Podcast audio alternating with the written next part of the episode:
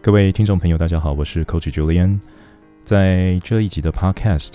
我们就针对自由式到底要选择几拍换气呢？我们来谈一谈。我们都知道，在这个刚开始学自由式的时候，呃，一些老师啊、教练啊，他们都会比较倾向于教三拍换气啊，也就是左右边都要换气。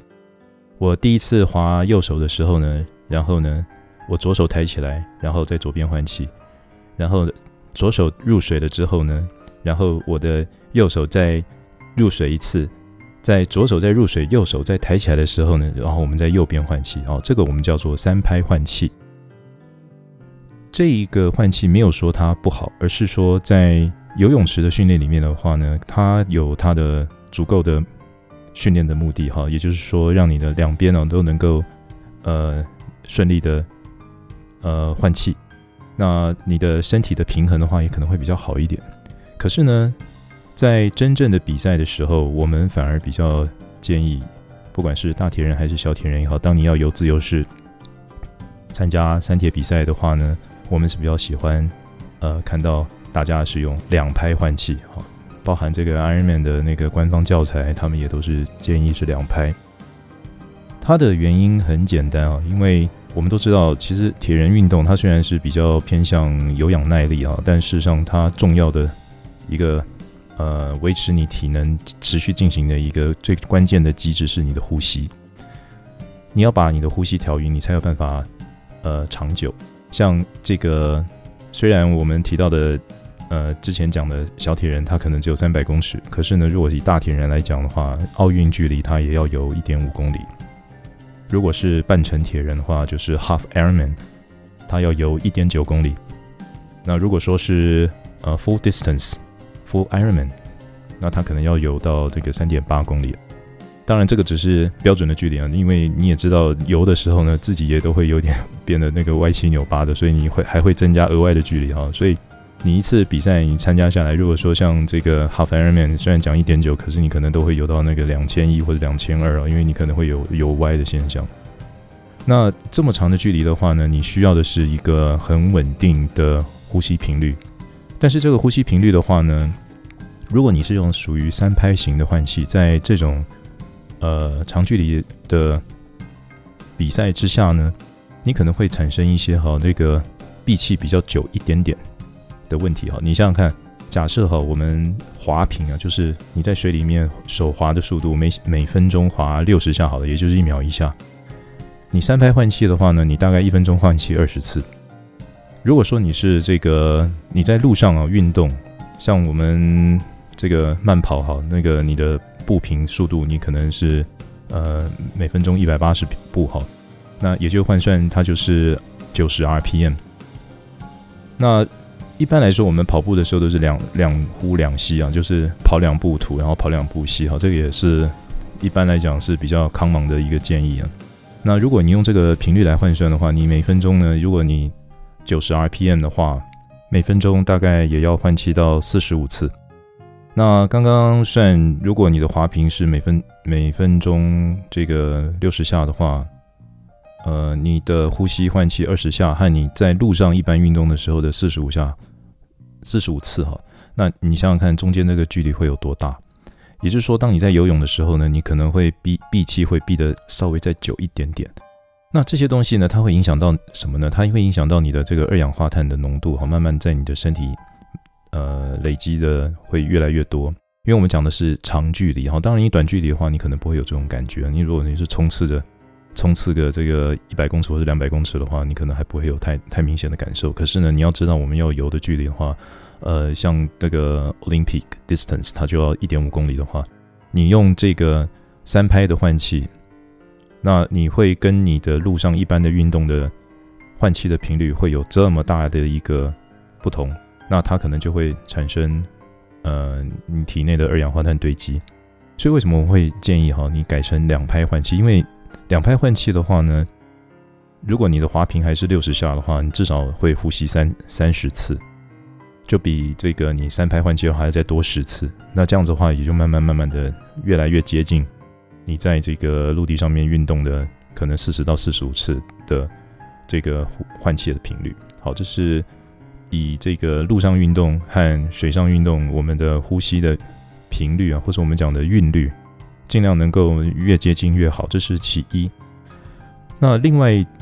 很多人就是说啊，如果说一边换气的话，那会不会失去平衡？其实呢，我们讲的一边换气哈，不是说 always，不是说一直都是在左边，或是一直在右边呢。它还要看你的那个当天的水水域的状况，或是海象。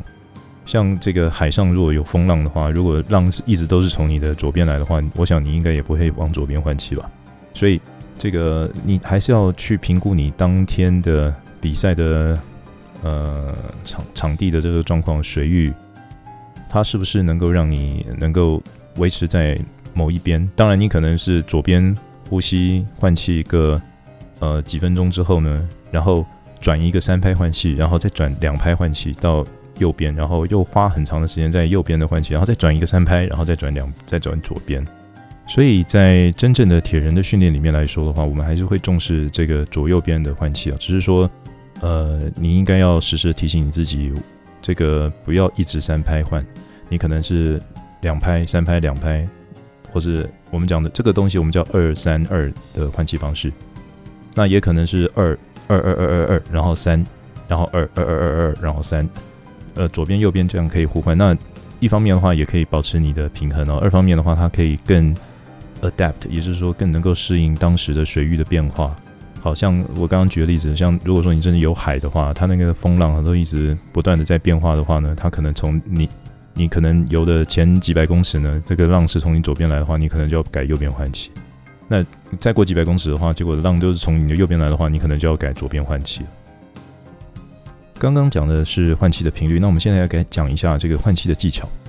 其实，在这个小铁人的训练，尤其是在游泳池里面看到小朋友在这个游游游自由式的时候，其实都会发生一个很有趣的现象。都一般来讲，common 的很通很常见的一个问题呢，就是当要换气的时候，哈，这个转身转的很多，然后呢头抬到很高，或是说这个转头转到整个有点接近仰视的这种水准，哈。那这个东西，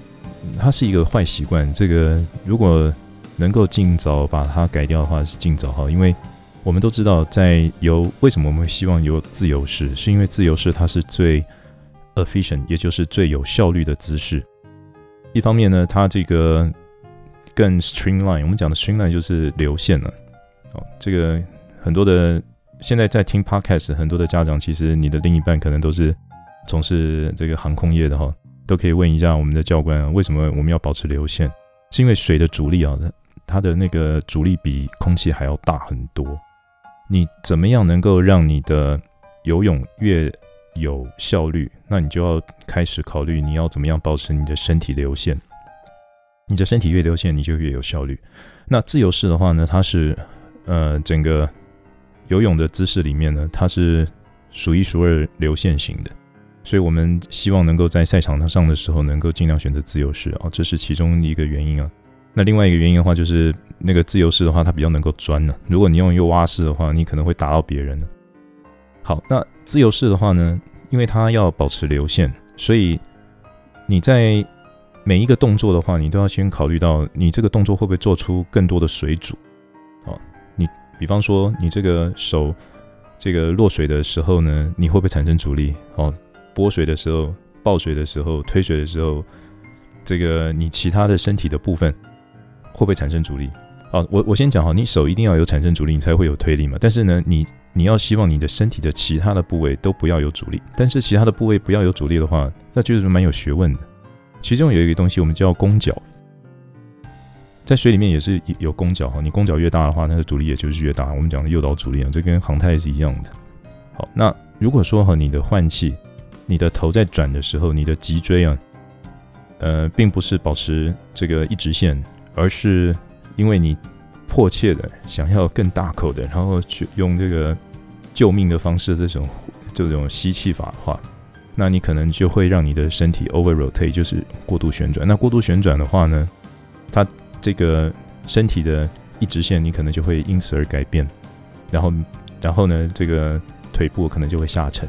上半身可能就会往上浮，那这个就产生了一些弓脚增加的问题，也就是产生了阻力。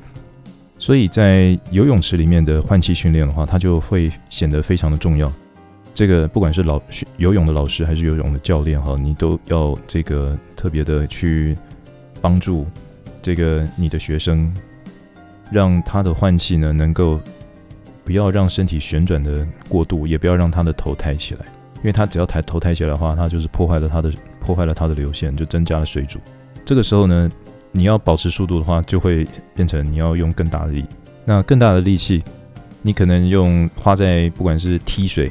哦，因为我们讲那个有的时候人一紧张哦，其实踢脚会踢得更用力哦。然后再来就是那个手，你可能也会变变形了，然后你可能会划得更大力。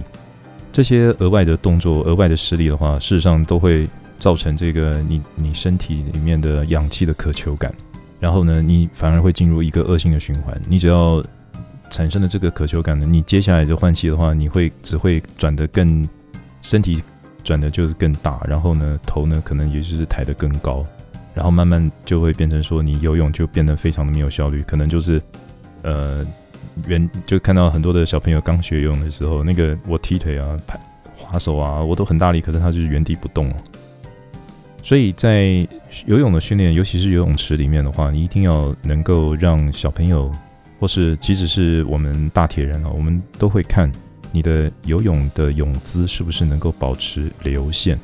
你动作呢越机械化越少，然后越不要有其他的额外的这些动作，包含我刚刚讲的这个过度的转身，好，或是过大的这些踢腿，它都可以提供